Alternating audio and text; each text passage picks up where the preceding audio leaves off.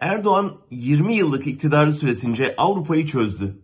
Ortak karar alamadıklarını, kendi değerlerini savunmaktan aciz olduklarını, en büyük dertlerinin mülteci yakınını önlemek olduğunu anladı. Batı sermayesinin demokrasiyi, insan hakları, laikliği değil, sadece çıkarını ve karını önemsediğini kavradı. Batı Savunma İttifakı'nın Türkiye'yi Avrupa ailesinin bir parçası olarak değil, kıtanın sınır bekçisi olarak gördüğünü kabullendi. Batı'nın niyeti Türkiye'siz Avrupa ise Erdoğan'ınki de Avrupa'sız Türkiye'ydi. Böylece Batı ile çıkarları çakıştı. E sonrası kolay oldu. Avrupa İnsan Hakları Mahkemesi, Avrupa Parlamentosu gibi Batı kurumları ara sıra yapacakları açıklamalarla Ankara'nın yurttaşlarına uyguladığı zulümden duyduğu kaygıyı dile getirecek, Batı başkentleri ise biz işimize bakalım diyerek işbirliğine devam edeceklerdi. Son 5 yıl böyle geçti.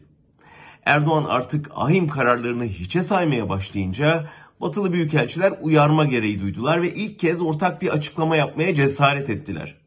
Tabi Erdoğan'ın karşı hamlesinin bu kadar sert olacağını hesaplamadan. Erdoğan onları onların kendisini tanıdığından daha iyi tanıdığı için hiç düşünmeden el yükseltti. Kovalım hepsini gitsin dedi. Çünkü kendisi pazarlığı ne kadar üst perdeden açarsa bu müzakere diline alışkın olmayan Avrupalıları o kadar şaşırtıp panikletebileceğini biliyordu. Tam tahmin ettiği gibi oldu. Ankara'da yıllardır yatırım yaptıkları ekonomik, siyasi, askeri çıkarlarının zedelenebileceğini anlayan ABD ve Hollanda hükümetleri geri adım atmaya karar verdi. Taviz vermiş görünmemek için Viyana Sözleşmesi'ne sığındılar.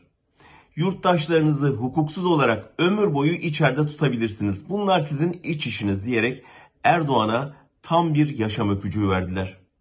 Bu sayede Erdoğan en sıkıştığı anda Batı'yı dize getiren lider kostümünü giyindi ve Osman Kavala gibi hapsettiği on binlerce tutukluyu istediğince içeride tutma hakkı edindi.